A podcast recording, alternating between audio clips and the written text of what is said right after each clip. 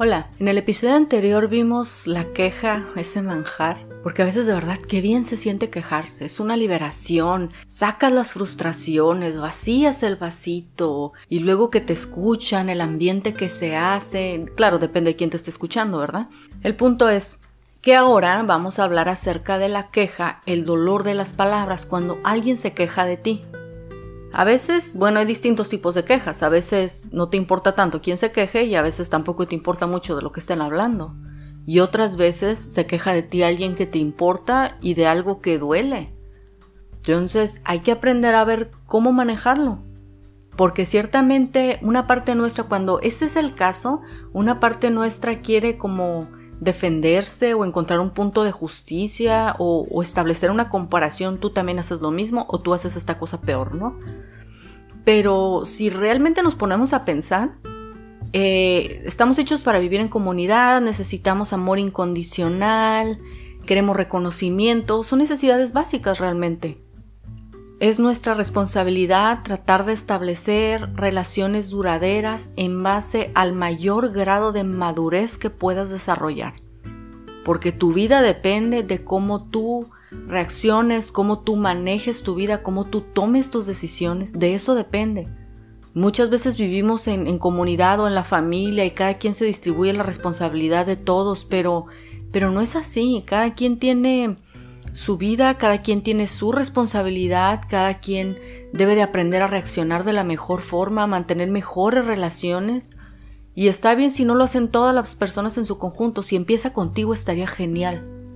Entonces, bueno, vamos a ver qué es lo que se puede hacer cuando alguien se queja de ti y te duele, porque a veces de verdad que no cuida ni las palabras ni el lenguaje corporal, a mí me ha pasado, de, de mí se han quejado por cosas sencillas y triviales y hay un punto en el que a uno ya no le importa.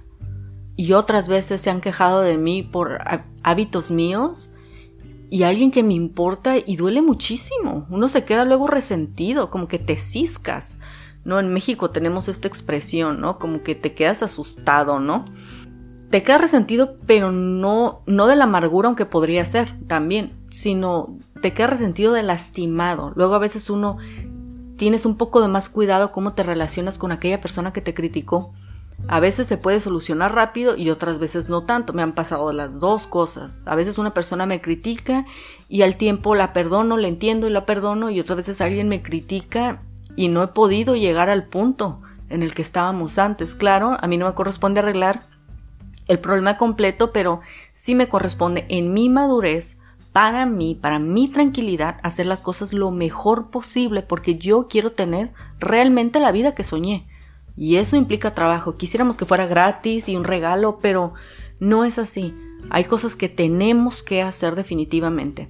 Ok, entonces, ¿qué vamos a hacer cuando alguien se queja de nosotros? Lo primero, perdonar. Definitivamente tienes que perdonar no nos gusta, no se siente bien, sentimos que nos deben, nos dan por la venganza, por la ofensa, pues no, tienes que perdonar. Uno no puede andar cargando la amargura para todas partes porque te opaca la vida, te cambia la expresión de la cara, te cambia la forma de reaccionar y vas arruinando tu vida poco a poco nada más porque no quieres soltar ciertos hábitos. Realmente no tienes que sentir bonito para perdonar, simplemente perdona y ya. Puedes decir, ¿sabes qué? Yo decido perdonar a esta persona y es todo, ¿no? Lo segundo, es un esfuerzo tremendo por hacer a un lado el orgullo y la ofensa e intenta pensar qué fue lo que pasó.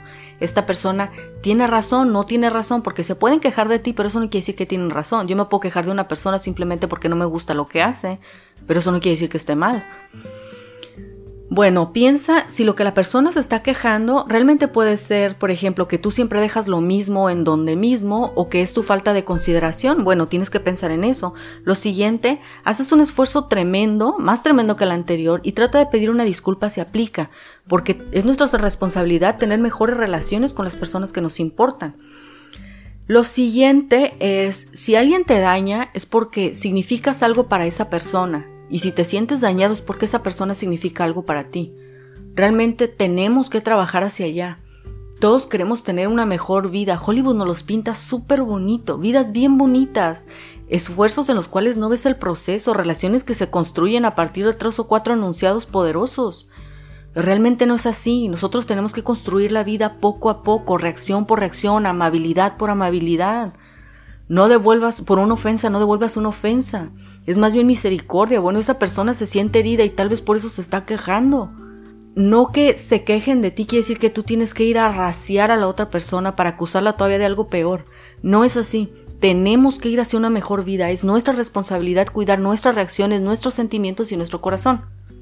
Si se quejan de nosotros, no vamos a seguir la contienda, ¿ok?